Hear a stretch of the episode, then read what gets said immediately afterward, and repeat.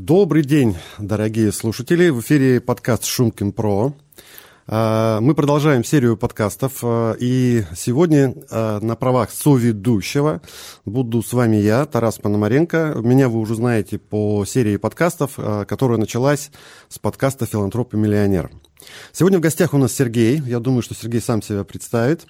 Вот. И основным вопросом, который мы будем сегодня обсуждать, будет рынок труда. Сергей? Приветствую вас, уважаемые слушатели. Меня зовут Аксентьев Сергей. Я являюсь основателем HR-агентства, как сейчас модно говорить, HR-агентства HuntX. Преимущественно мы занимаемся поиском экспертных позиций, абсолютно разных, вплоть до самых-самых топовых.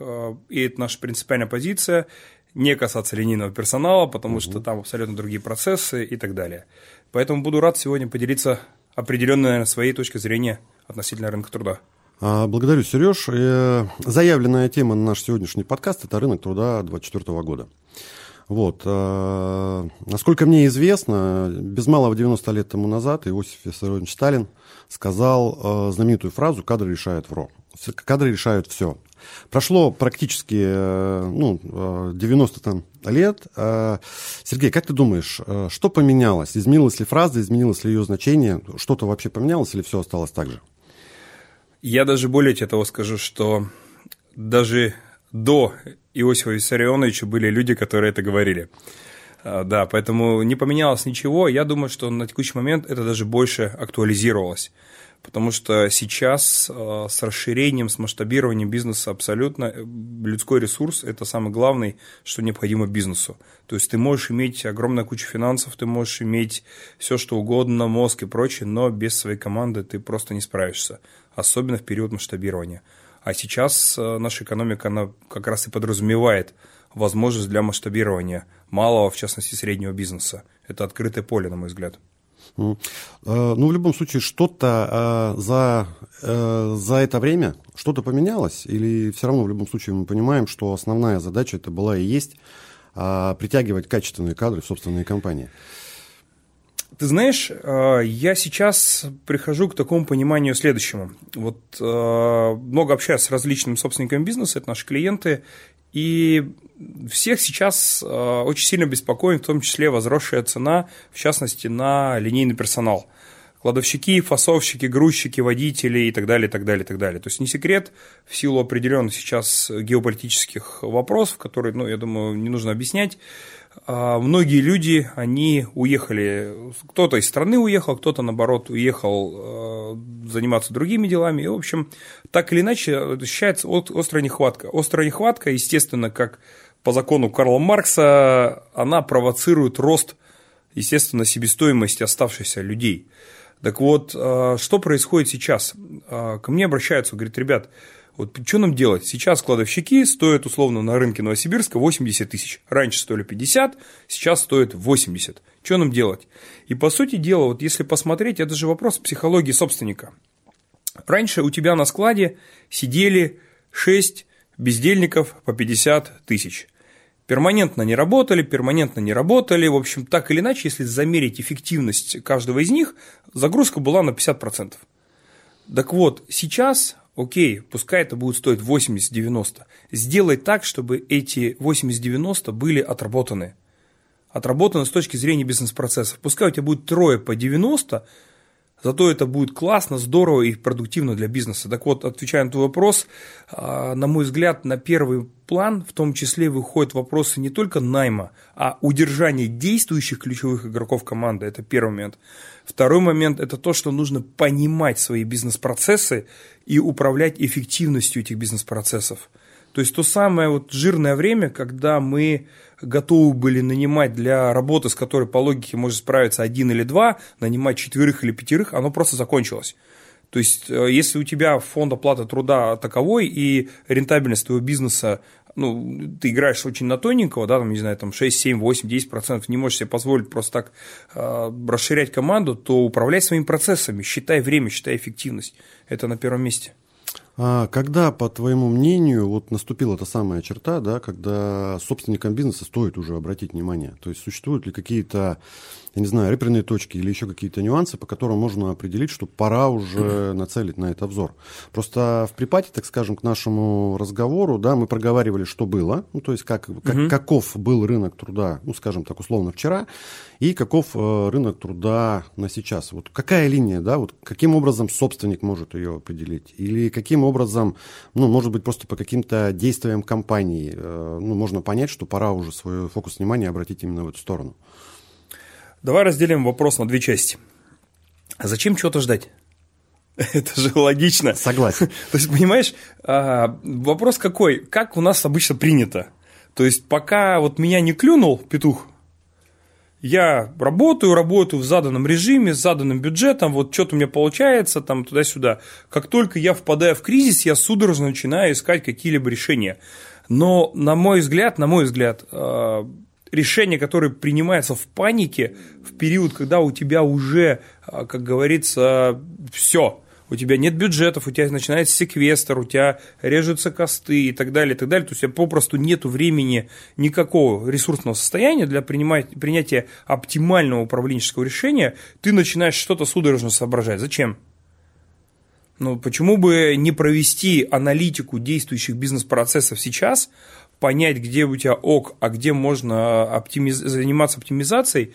По словам оптимизация мы же понимаем не обязательно сокращение, а просто перестановки, определенные кадровые перестановки, ресурсные перестановки и, и так далее, и так далее. Я приведу пример. На самом деле, знаешь, как а, бывает такое, а, такая ситуация, у нас был один из клиентов, и у них был очень ценный кадр. Вот не принципиально важно, какой позиции, вот он ценный, для них он был ценный. А, ну, условно, он был там, коммерческим директором одного из направлений. Вот. Кадр действительно адекватный и интересный, но у него проблемы с, там, с уже более серьезным менеджментом на уровне минус один, минус два. И все кандидаты, которых он подбирает, они сливаются через 2-3 месяца. А компания выстраивает процессы под него как ключевого сотрудника. И у меня тут возникает большой вопрос. То есть, получается, вы а, строите экосистему под одного конкретного человека, у которого что-то не получается, но вы упорно и твердолобо идете к результату через этого человека. Зачем? То есть, возможно же, это именно потому и не получается, возможно, это не его место, либо еще что-то, но так или иначе. То есть, и, и на мой взгляд, а, зачем ждать что-то? То есть, нужно анализировать, всегда нужно понимать, как у тебя идет компания относительно твоих заданных целей. Вопрос, имеешь ли ты цели – ну, э, я правильно понимаю, что не стоит вообще ждать ничего, то есть нужно заниматься постоянным а, анализом, то есть постоянно Абсолютно. смотреть на эту ситуацию. Да, вот еще один вопрос. А, а, моно, монозависимость от одного или другого человека. Просто, ну, наши слушатели уже прекрасно знают, что я являюсь серийным предпринимателем, то есть у меня несколько совершенно не связанных между собой компаний. Вот. Э, и я понимаю, да, что быть э, завис, зависимым от кого-то, быть зависимым от одного сотрудника, это плохо. Но все-таки, если говорить э, о том, что на сегодняшний день существует определенная проблема на рынке труда, ну нету кадров качественных, тогда как не стать монозависимым? Находиться в состоянии перманентного поиска или дублировать, или еще. Вот, вот э, ты со стороны э, себя, именно со стороны как HR, да, то есть э, тот человек как раз, который создает и управляет команду. Вот что бы ты посоветовал нашим слушателям? Ты знаешь, я очень люблю спорт. Я очень люблю спорт, и на текущий момент э, на примере э, НБА, это баскетбольная лига, мировая самая известная наверное, баскетбольная ассоциация. Э, что происходит сейчас? В ней побеждают не команды, у которых есть огромное количество звезд. В ней побеждают командные балансные, в которой есть, допустим, одна-две звезды, а, и там 5-7 классных ролевиков. А, если вот а, проектировать вот, вот эту историю на бизнес, то что происходит? Когда ты слишком сильно охотишься за звездой, неважно, у тебя она, и ты за ней охотишь, продолжаешь охотиться, поддерживая, пушая ее и так далее, да, либо ты очень хочешь приобрести условного коммерческого директора, там, забрать его у конкурентов, потому что ты где-то слышал, что это было круто, и он сможет тебе сделать, да, ты теряешь всех остальных игроков в своей команде в фон. То есть они для тебя перестают быть значимым. Соответственно, они могут разбежаться. Но мы понимаем, что бизнес не делается одним человеком. Поэтому я бы рекомендовал на текущий момент формировать кадровый резерв. И делать так, чтобы у тебя каждый сотрудник в команде, он имел потенциал для развития. То есть это регулярная работа с людьми. Это обратная связь, это понимание трека развития сотрудников компании и так далее, и так далее. Потому что э, на самом деле и многие компании пытаются это интегрировать, но они почему-то делают только это для топов. Вот. Это первый момент. А почему-то не учитывают, допустим, там средний менеджмент, линейный персонал и так далее. Ведь его тоже можно растить. А второй момент, знаешь, что интересно, я наблюдаю, вот все больше и больше я здесь задаю вопрос, вот мы всегда делали там индивидуальные планы развития и так далее с точки зрения нивелирования слабых сторон, так? Да. А зачем? То есть, получается, вот у человека круто получается, к примеру, вести переговоры. И мы ему, а вот а, с делегированием у тебя плохо, а давай мы тебе натянем сейчас еще делегирование. А почему не дальше не сделать, развивать у него переговоры? Почему не фокусироваться на тех сторонах, которые у него ультра круто получается? Это не всегда, конечно, справедливо. Я объясню почему. Потому что ну, есть классический иерархичный бизнес, иерархическая структура, где каждый должен обладать определенным пулом компетенций. Да? Но если, допустим, у вас гибкая модель управления, ну почему бы и нет? То есть все под структуру, наверное. Ну, то есть в любом случае э, нужно создавать э, некий, э, получается, ну, некий запас, некий штат, да, то да. есть сотрудников, которыми ты можешь э, ежесекундно это заменить, да, заменить какого-то сотрудника или еще что-то.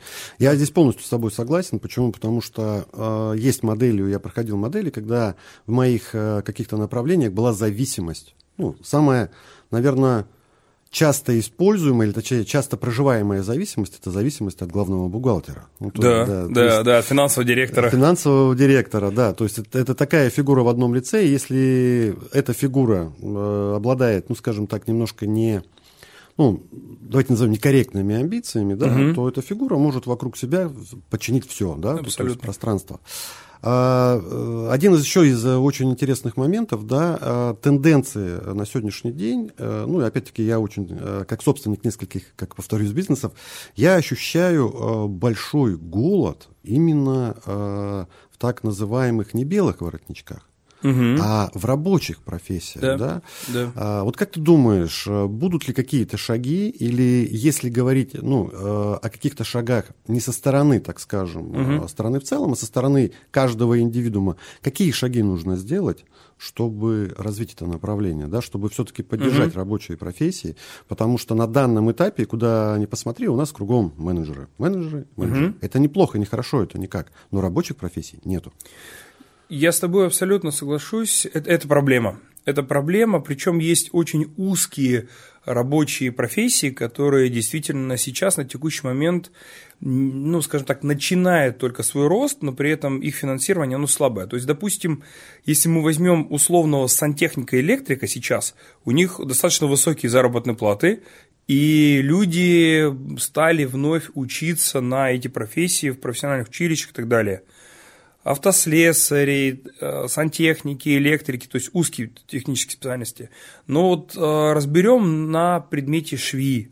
Да, это тоже же, мы же понимаем, что на текущий момент э, в нашей стране нужно развивать швейное производство. Это факт. Иначе либо мы будем пользоваться Китаем, либо это будет стоить очень дорого. Так вот, у нас просто есть некоторые клиенты из швейного бизнеса, и они сейчас на самом деле искусственно тормозят развитие своего бизнеса из-за нехватки конкретных данных позиций. То есть что делаем? А, элементарно заключение первоначальных договоров о стажировке с а, колледжами. Это самое базовое, что нужно сделать обязательно. Вот, то есть э, это самое примитивное, самое простое. Второй шаг – это расширение пула, географического пула, ну, скажем так, иммигрантов, которые подходят под эту позицию. И на самом деле вот э, сейчас я знаю, что у меня клиент, он прорабатывает один из кейсов, это Индия. Это Индия. Но объективно, Индия – это вторая страна после Китая по количеству людей. Это факт, неоспоримый факт. В Индии развита легкая промышленность. Это тоже факт. Средняя зарплата в Индии 250-300 долларов. Это тоже факт. Поэтому на текущий момент, вот в том числе по привлечению наемного персонала, линейного персонала, я бы не отрицал бы и вот такие страны. То есть на текущий момент курс рубля относительно там киргизской валюты, узбекской валюты, Казахстана и так далее, он не сильно привлекательный для того, чтобы эти ребята ехали сюда на заработки, как это было там 3, 5, 7 лет назад.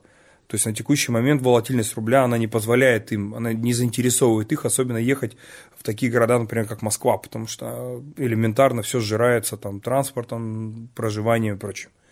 Поэтому надо смотреть шире, надо смотреть, расширять горизонты. Ну а все-таки что-то можно сделать, э, скажем так, э, внутри страны собственными кадрами. То есть, если брать именно в контексте каких-то компаний, да, то есть каким образом создавать этот кадровый резерв? Ты знаешь, э, Хороший вопрос, хороший вопрос. Я пока не вижу на него ответ, потому что я в последние там, несколько лет сталкивался с кейсами, когда собственник вынужден был искусственно тормозить конкретно бизнес. Например, э, в одном из больших городов Сибири э, у него была сеть там фастфуда. И есть сейчас там порядка 60 торговых точек. И он говорит, я облазил все. Я выкосил все ближайшие деревни, я плачу высокую зарплату. У меня, если я открою еще 5 точек, мне просто не будет там людей. Вот.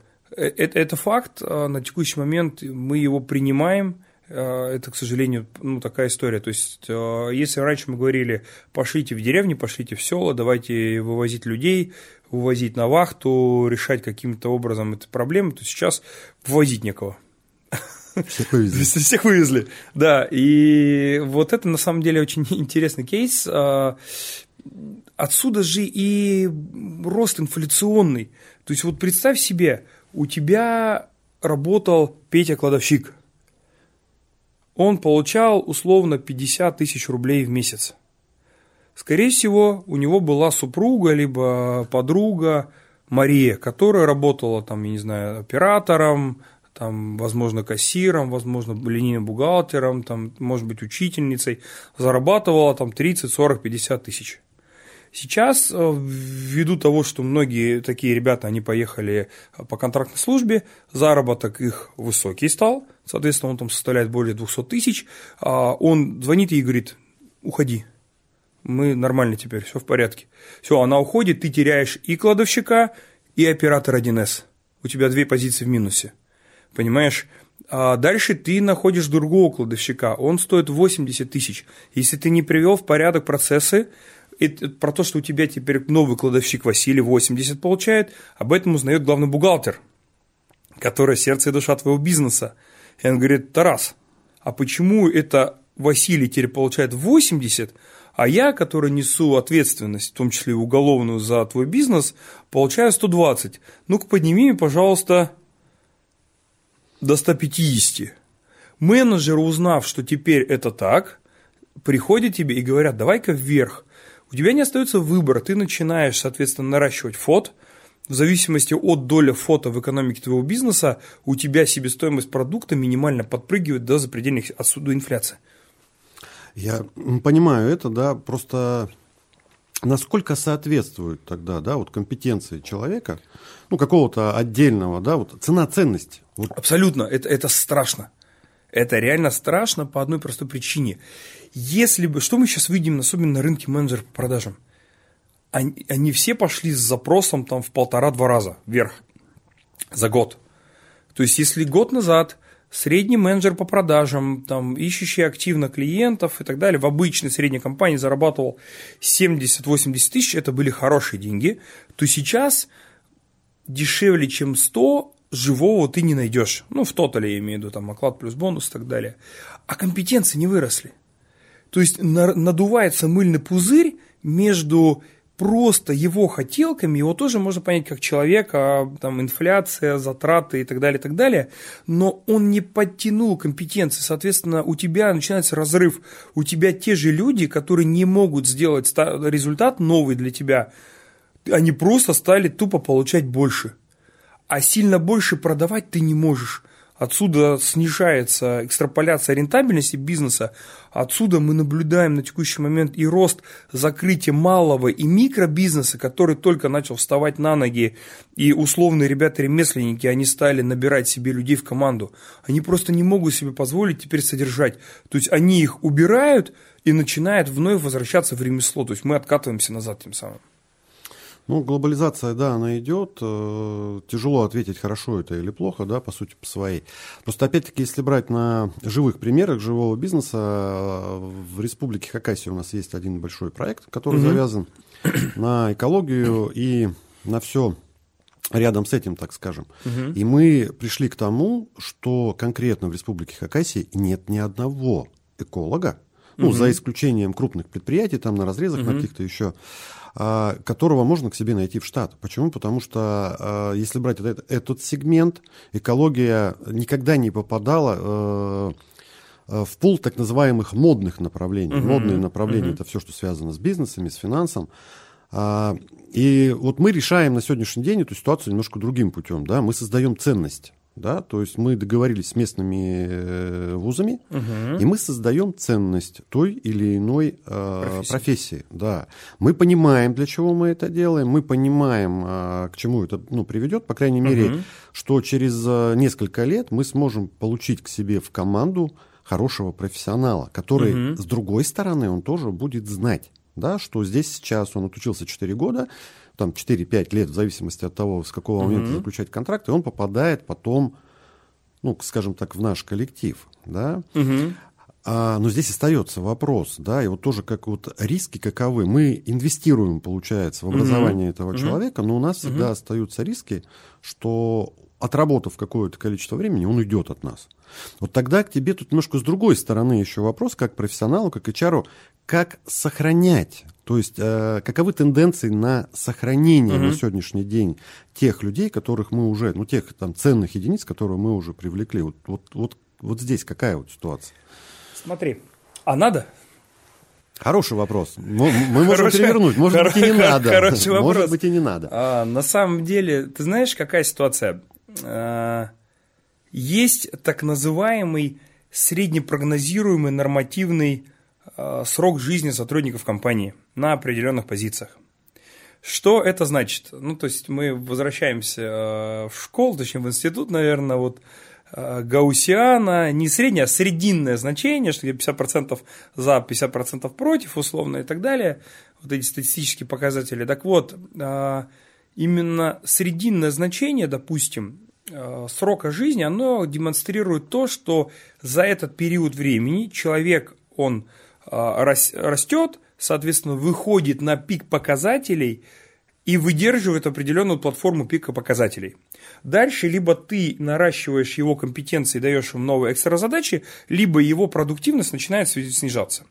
Так вот, э, допустим, к примеру, срок жизни условно, например, там, исполнительного директора, там, коммерческого, там, генерального директора, там, 3-5 лет.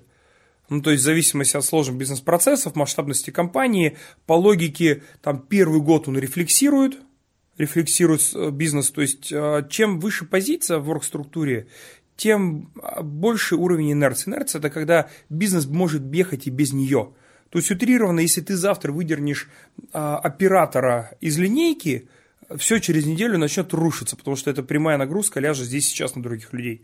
Если ты выдернешь из действующего бизнеса, который функционирует, генерального директора, то бизнес не рухнет. И он вполне себе там при твоем влиянии и так далее, он может ехать достаточно там продолжительный период. Так вот, год он рефлексирует, он изучает бизнес, погружается в него и так далее. Год он начинает делать изменения, там третий, четвертый год его изменения дадут плоды.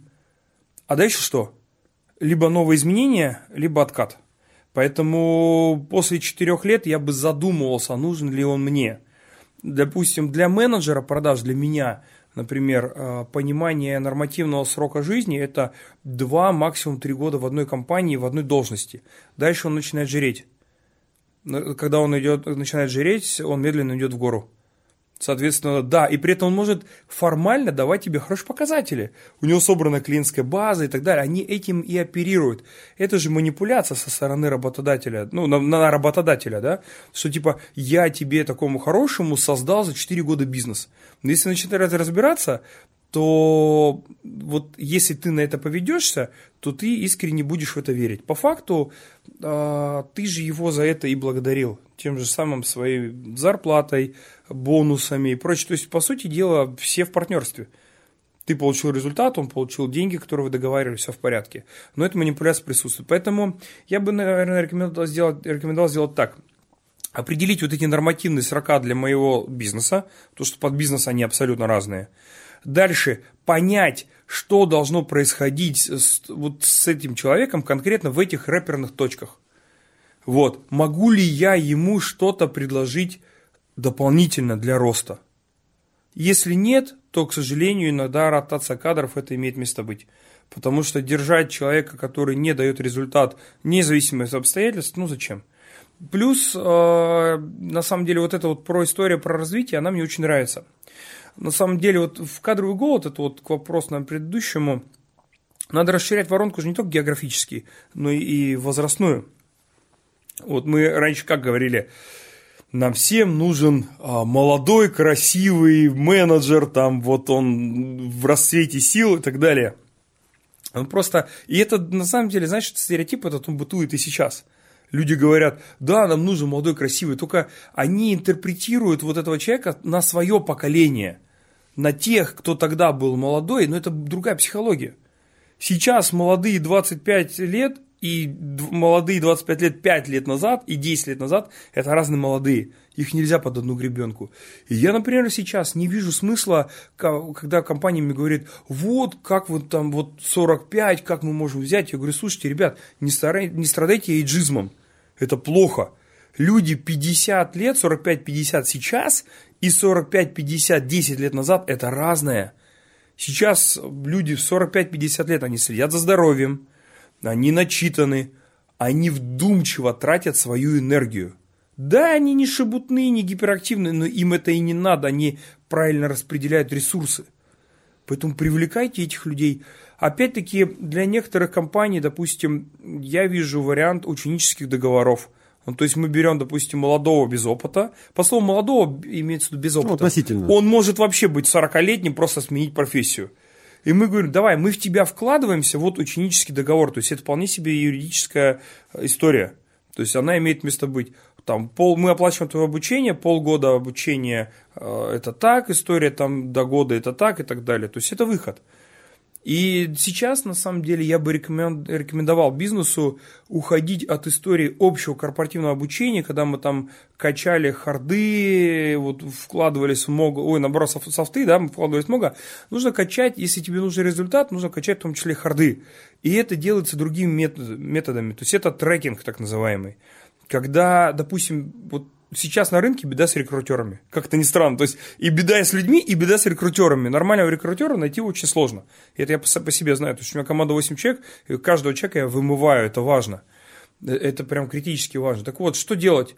Берешь просто человека, который хочет в эту профессию, который умеет звонить, умеет говорить и более-менее шевелит мозгом. Все, к нему привлекаешь функционального трекера, и он за два месяца выходит на нужный результат.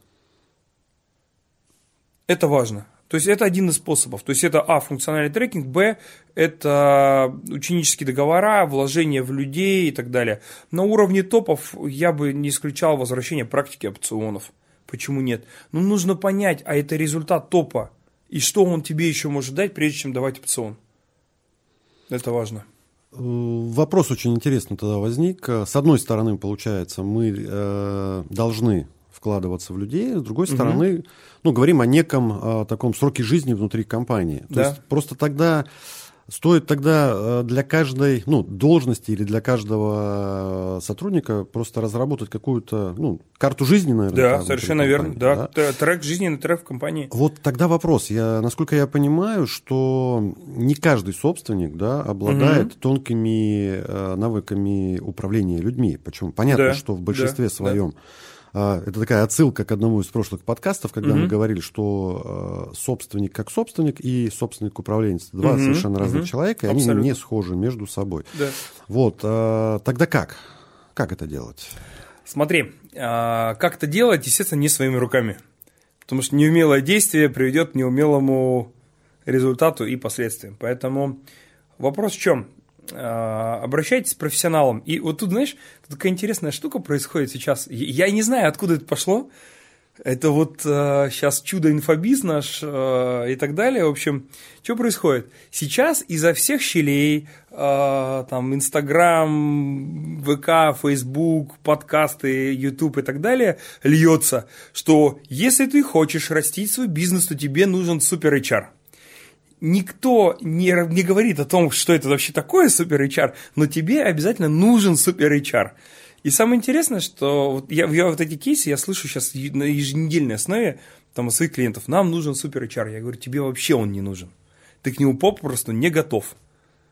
То есть я говорю, вы откуда это поняли? Я говорю, а зачем он тебе нужен? Он такой, он мне подберет суперх людей. Мне сказали, что а, HR это для того, чтобы подобрать суперх людей. Я говорю, для того, чтобы подобрать, есть рекрутмент, это функция HR. HR это намного шире. Я говорю, вы даже не понимаете, про что эта история. Вы сначала ЦКП определите, ну, задачи и так далее. Я говорю, а во-вторых, если при определенной структуре компании тебе внутренний HR просто не нужен, тебе проще обратиться к функциональным а, людям, которые знают очень узкие участки. Приведу пример.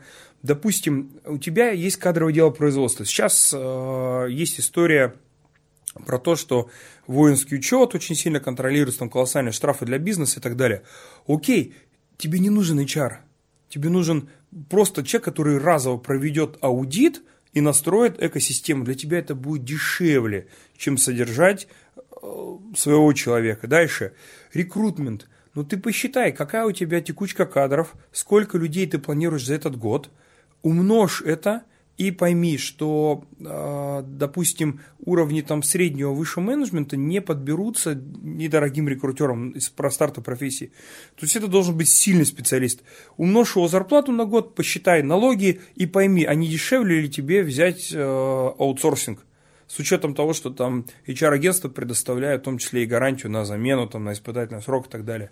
Ну, то есть везде надо принимать решения, то есть не нужно бросаться из огня и вот говорить, что вот все, мне нужен срочный HR, и он мне все решит и так далее.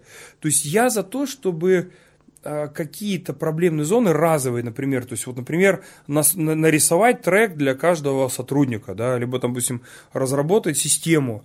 Иногда тебе проще найти специалиста, он тебе это сделает и передаст, а найти человека, который этим будет пользоваться.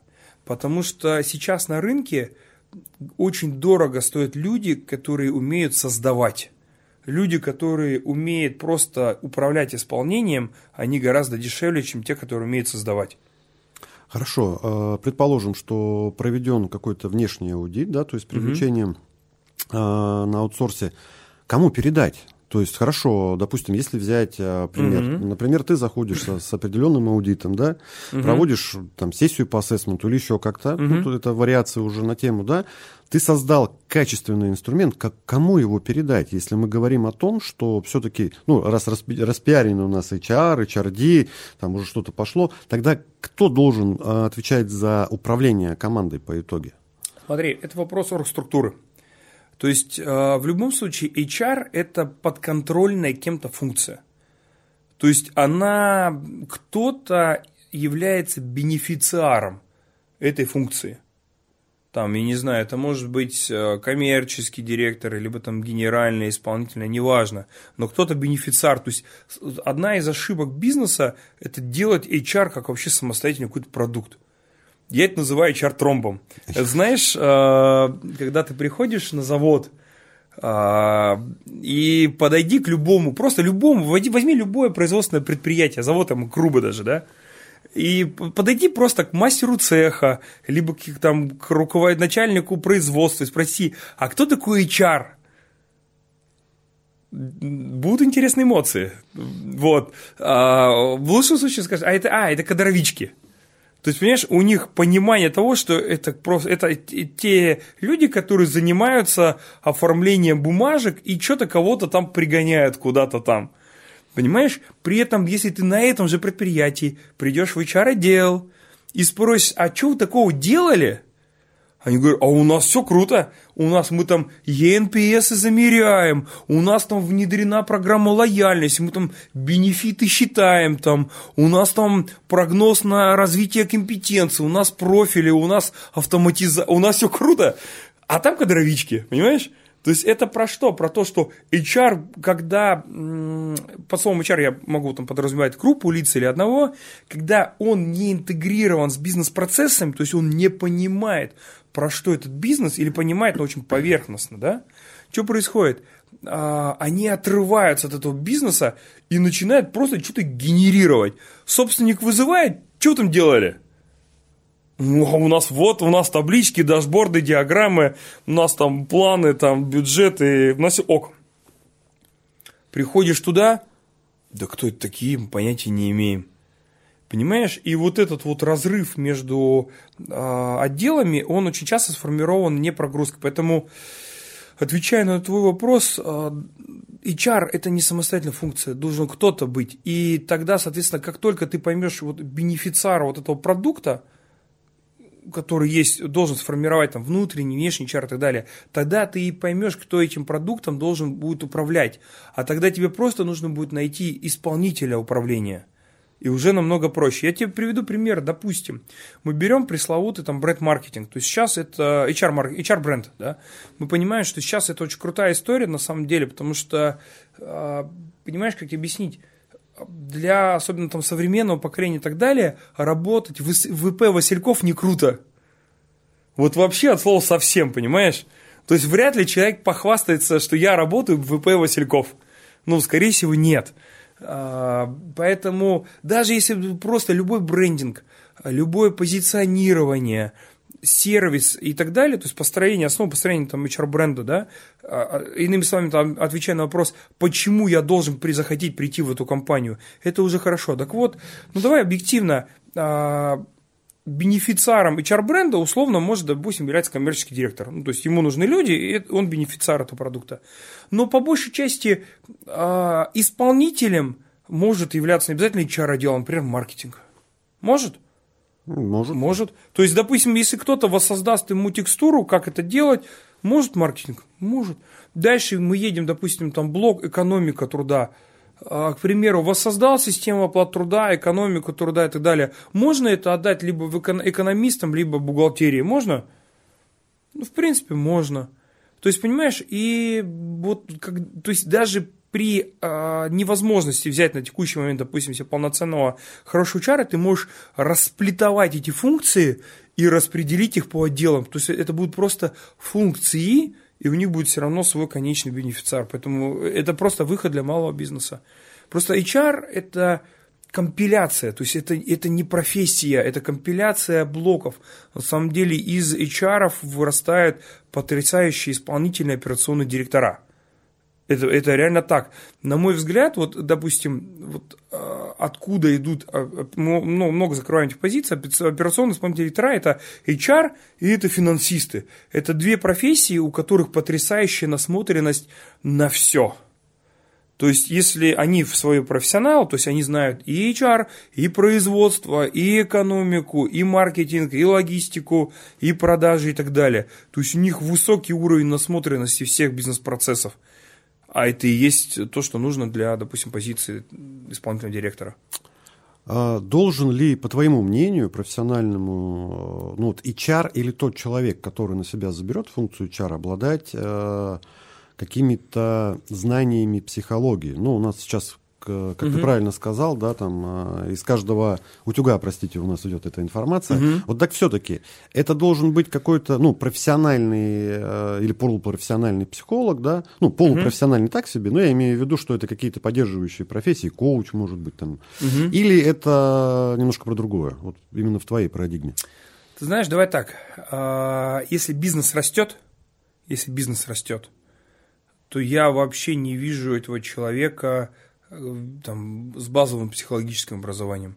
Современный HR, который э, про именно созидание, про синтез, это в первую очередь управление изменением. Это, простите меня, яйца. для внедрения этих изменений. Это без вариантов. Там нельзя и не получится быть мягкотелым. В том-то все и дело, что мы раньше почему-то считали, что эта профессия, она сопряжена вот с такими шаманскими танцами, с бубнами вокруг э, сотрудников, там, слезы подтирания и так далее, и так далее, и такая, типа, HR, и такая жилетка. Внутренняя хорошая корпоративная жилетка. Ну, ничего подобного, абсолютно. А, сила HR и его себестоимость на рынке зависит от его способности внедрять изменения – Понимаешь? То есть, если я могу работать только с линейным персоналом, это одна цена. Могу работать с средним менеджментом, другая цена. Могу работать с топами, третья цена. Отсюда градация идет. Причем самое интересное, что по узким функциональным навыкам вот этот вот медиум HR, ну, то есть который со средним менеджментом работает, он может быть гораздо круче и обладать более интересными знаниями современными, чем более высокоранговый, но у него нет вот этой истории А-класса, понимаешь, человека, способного влиять на результат в стратегии, на уровне топов и вести диалог и умение отстаивать точки зрения на уровне топов. Вот этого им не хватает. И ты знаешь, зачастую, зачастую HR на текущий момент это, э, это цифры. Потому что топы работают с цифрами. Им не интересна психология мировосприятия людей. Им не интересно, что чувствуют в данный момент там, сотрудники. Им важен цифр, оцифрованный результат в стратегии поставленной задачи. То есть им падает задача от собственника, они ее как почка фильтруют, то есть это фильтр, ну давай так, любой топ это фильтр. Все, он ее профильтровал, осадок собственника оставил у себя, тактично каскадировал так, чтобы все не разбежались вниз.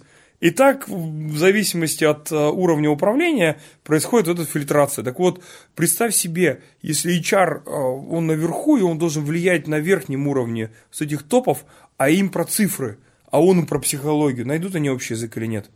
Ну да, получается, что нет. По сути, по своей, немножко на разных языках они Конечно, конечно, конечно. Они тебя спросят, понимаешь, я задаю вопрос, кандидат на директора по персоналу, и задаю вопрос, какова себестоимость привлечение одного сотрудника у тебя в команде.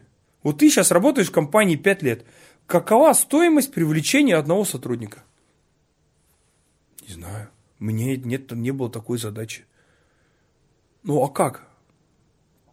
Я понимаю сразу, что все. Дальше уже неинтересно. Под данную позицию уже неинтересно, потому что я, я себе понимаю, что там собственник, ему интересна экономика, он прям про цифры, про данные. А тут пять лет человек работал директором по персоналу, даже не понимает, сколько денег он тратит. Все.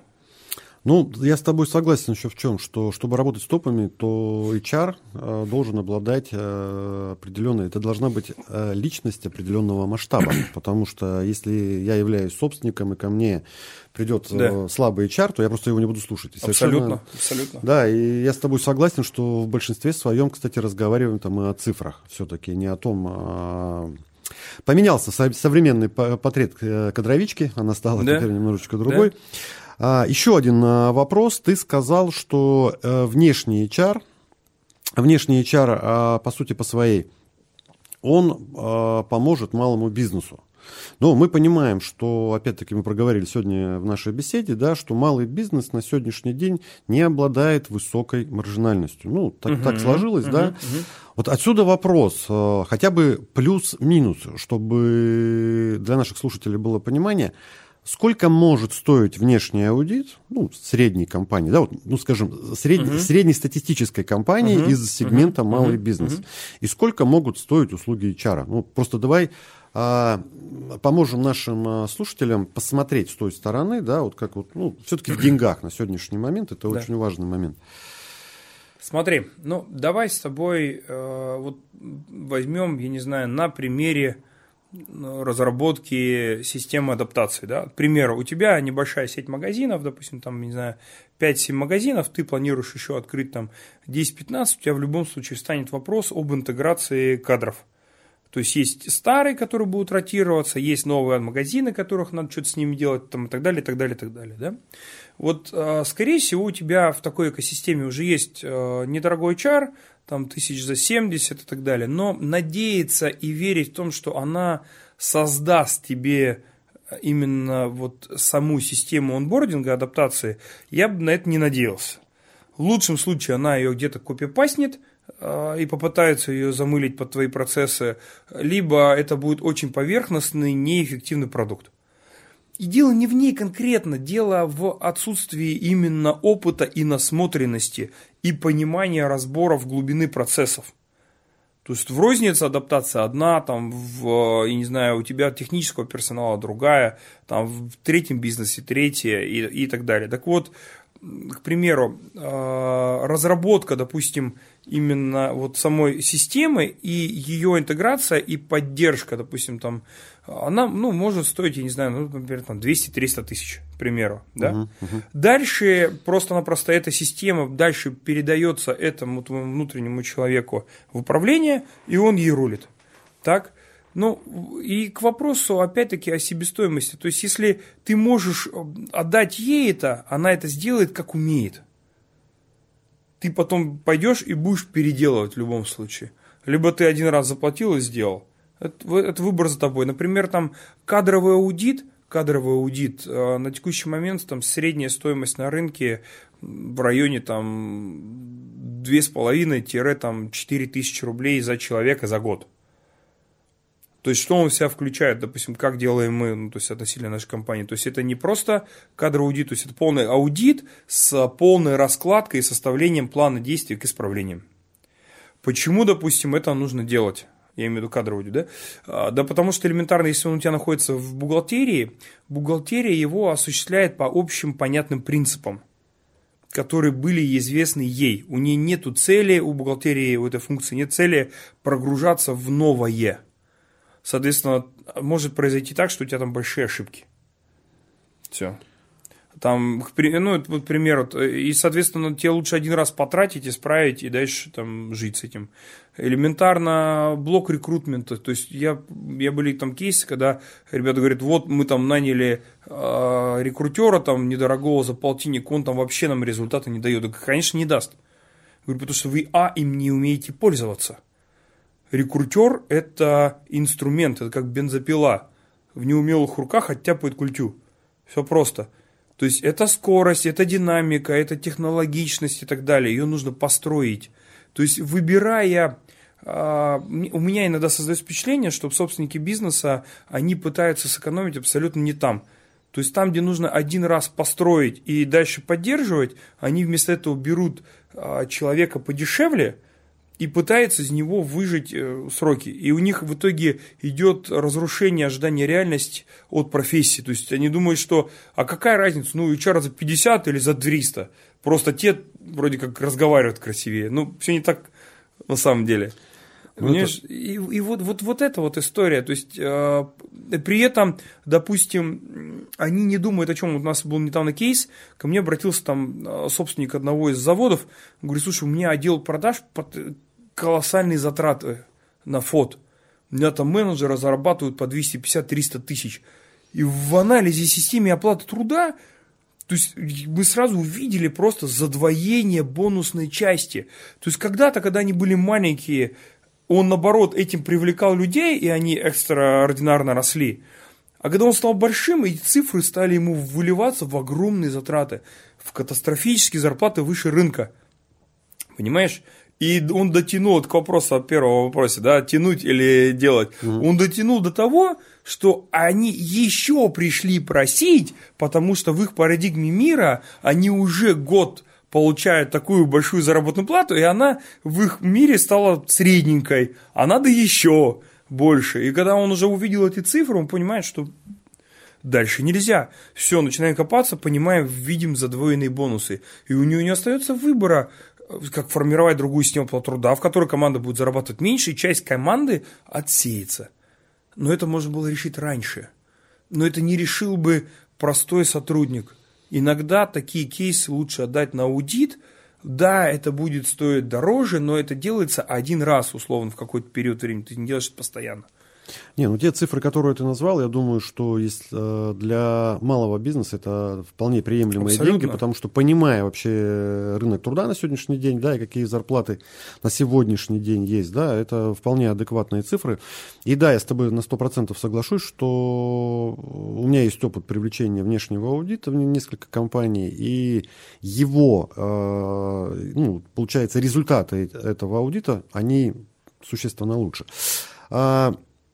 Остался еще один а, интересный вопрос. Все-таки мы говорили про тенденции рынка 2024 года, угу. да, а, и чтобы ты как профессиональный, да, ну, а я тебя знаю из профессиональной точки зрения, чтобы ты посоветовал нашим слушателям, какие основные вот моменты, на что стоит обращать внимание, да, и с чем стоит работать в 2024 году, чтобы все-таки команда была полностью наполнена, чтобы не было пустых э, стульев, так скажем, в команде? Смотри, э, ну, первый момент, вот эта вот фраза про рынок кандидатов, рынок кандидатов, она мне достала уже откровенно. Но мы не профессионалы. Э, не, она, знаешь, она не от тебя, а вообще в целом. То есть, мне кажется, про рынок кандидатов, я тут увидел рилс в Инстаграме, где про рынок кандидатов начала говорить юрист, который продает юридические услуги. Такой, чего? Ты как тут? Ты-то как тут? То есть, на ней хайпуют уже кому не лень. И в результате, кстати, этого хайпа о рынке кандидатов, как ты думаешь, что узнал? Кандидаты. Даже так? Да, они, они тоже об этом узнали и, естественно, отреагировали чем? Повышением. Повышением думаю, своих запросов. Конечно. То есть, понимаешь, это, это, у меня рекрутер звонит, говорит, слушай, говорит, сегодня, говорит, таким интересным продажником разговаривал. Он, он не знает, что сказал, говорит, вы знаете, что сейчас рынок кандидатов и хорошего продажника найти сложно? Нормально. Понимаешь? И вопрос-то о чем? Да не нужно, сломя голову, бросаться. Первое, а, проведи аудит процессов, пойми, кто из действующих игроков может быть заменен, улучшен, либо сохранен. Выстрои кадровую стратегию. Кадровая стратегия должна зависеть от стратегии твоего бизнеса. Если ты экстрамасштабируешься, заложи деньги на привлечение персонала. Если ты сейчас Б-класс бизнеса хочешь в А, привлекай А. Если ты в ближайшие два года не планируешь расти, и твои задачи удержать позиции, бери людей, которые делают удержание. Нафига тебе А-класс, если ты на нем не ездишь? Зачем? То есть люди, кадровая стратегия, она должна идти не от стратегии рынка, а от стратегии твоего бизнеса. Это первый момент, который стоит устроить. Понимаешь? Тебе нужны люди, которые позволят тебе достичь своих стратегических целей. Это важно. Без этой мысли дальше можно никуда не бежать. Второй момент, а, нужно ценить людей и уважать людей. То есть, понимаешь, я знаю такие компании, но они такие достаточно в городе известные, в Новосибирске, они, собственники, живут парадигмой 20-летней давности. Когда они говорят, так вот, к нам раньше выстраивались в очереди, и они до сих пор себя так позиционируют, что это людям надо. Я тут босс, я плачу, я, они, я заказываю музыку, а вы там... Но мир изменился, это P2P. Люди к людям, понимаешь? И это важно понять собственникам, что это проявление гибкости, это появление ну, каких-то эмоциональной поддержки. Знаешь как? А, то, что ты даешь, тебе это назад и вернется. То есть, если ты жестко к людям относишься, не допускаешь там никаких отклонений от твоей идеи, первоначальной идеи, они тебе точно так же и дают. Подобное притягивает подобное. Это важный фактор второй, который нужно учесть. То есть, хочешь, чтобы тебе приходили адекватные, классные, открытые люди, будь к ним сам открытым. А третий момент э, для того, чтобы управлять этой системой, оцифровывай. HR-блок – это четкая оцифровка. Рекрутмент современный – это только про цифры. Адаптация – это только про цифры. Развитие – это только про цифры. То есть мы уходим от эфемерных вот этих, знаешь, чудо из чудес, там, аромафей там, и так далее, как бы вот этот зверинец, который мы понасадили за последние три года там, в попытках э, обрести себя. Знаешь, э, у меня тут ребята знакомые, они, значит, ну, московские предприниматели, они зимуют на Бали. И на Бали есть два типа Бали. Я не был на Бали, но вот, вот просто по рассказам. Говорит, там есть а, Бали, которые вот а это мини-Москва, то есть там открыли кальяны, спортзалы, клубы, кофейни. То есть это вот мини-Москва, только в классном климате зимой. А второй это Убуды. Вот там вот обитают аромафеи э, и прочие вот просветленные и стремящиеся к ним. Так вот, э, современный мир рынка труда – это про цифры и данные, и про управление на основе данных. То есть, понимаешь, элементарно, если к тебе ты не можешь подобрать людей. Ты проанализируй воронку, ты оцифруй. Сколько людей было в касании, где основные обрывы на этапе воронки и так далее. Даже та же самая адаптация, вот если у тебя люди уходят в первые две недели, и если у тебя уходят люди в первый месяц или, или второй месяц, это три кардинально разные причины. Это разные причины твоих действий, которые нужно скорректировать. Как ты будешь делать анализ без данных? Мы возвращаемся к цифрам. Вся, да, цифровизация, она везде. А мы э, вместе с нашими слушателями благодарим тебя. Ты открыл для нас, я думаю, определенные новые черты и моменты. Ты открыл немножко, снял, так скажем, э, вот этот полок непонимания с того, что такое все-таки функция HR да, внутри компании. Вот, поэтому, Сереж, тебе с благодарностью за те познания. И у меня еще остался один вопрос а, в рамках проекта Шумкин Про. А, дорогие радиослушатели, а, я думаю, что вы уже слышали, что мы с Евгением презентовали новый а, бизнес-процесс. Мы открываем бизнес-инкубатор. И хотели бы у вас поинтересоваться по чему? По поводу его названия. Мы получается, у нас есть два названия. Одно название это лето. Это по первым буквам имен бенефициаров этого бизнес-инкубатора. И второе название это ГРУТ тот самый знаменитый груд, который я есть груд. Почему груд? Потому что а, груд – это про, про постоянный перманентный рост, груд – это про достаточно быстрое развитие, и груд – это ну, про возможность э, перманентно всегда расти. Вот э, мы с Евгением будем вам очень благодарны, если вы в комментариями ответите. И, Сергей, к тебе вопрос. Что тебе больше нравится, лето или груд? А какую целевую аудиторию ты хочешь привлечь в клуб? А это различные ребята, молодые и не молодые, как мы сегодня говорили, uh-huh. которые э, будут развиваться. Это все-таки бизнес-инкубатор. Ты знаешь, мне больше нравится история про Грута. Про Грута. Я люблю тайный смысл и э, контексты. Хотя, на самом деле, слово «лето» мы же его можем позиционировать не как э, первые буквы, а как э, тот период, когда многое расцветает. Ну да, про это и было, поэтому еще раз благодарим наших слушателей э, за э, обратную за обратную связь и за понимание, какое название ближе к вам. И на этом всего хорошего. До скорых встреч. До скорых встреч. Почему никто не хочет меня слушать? Хочешь найти передачу нового вещания, которую слышал в эфире? Где она? Эй! Я здесь. Заходи на любой подкаст-терминал. Apple подкасты, Spotify, Яндекс.Музыка, Podster, Storytel, Google подкасты, ODFM, SoundStream и многие другие. И вбивай там название передачи. А еще они все есть на сайте. Новое вещание.рф. Удачи тебе! Слушай новое вещание везде. Болтал.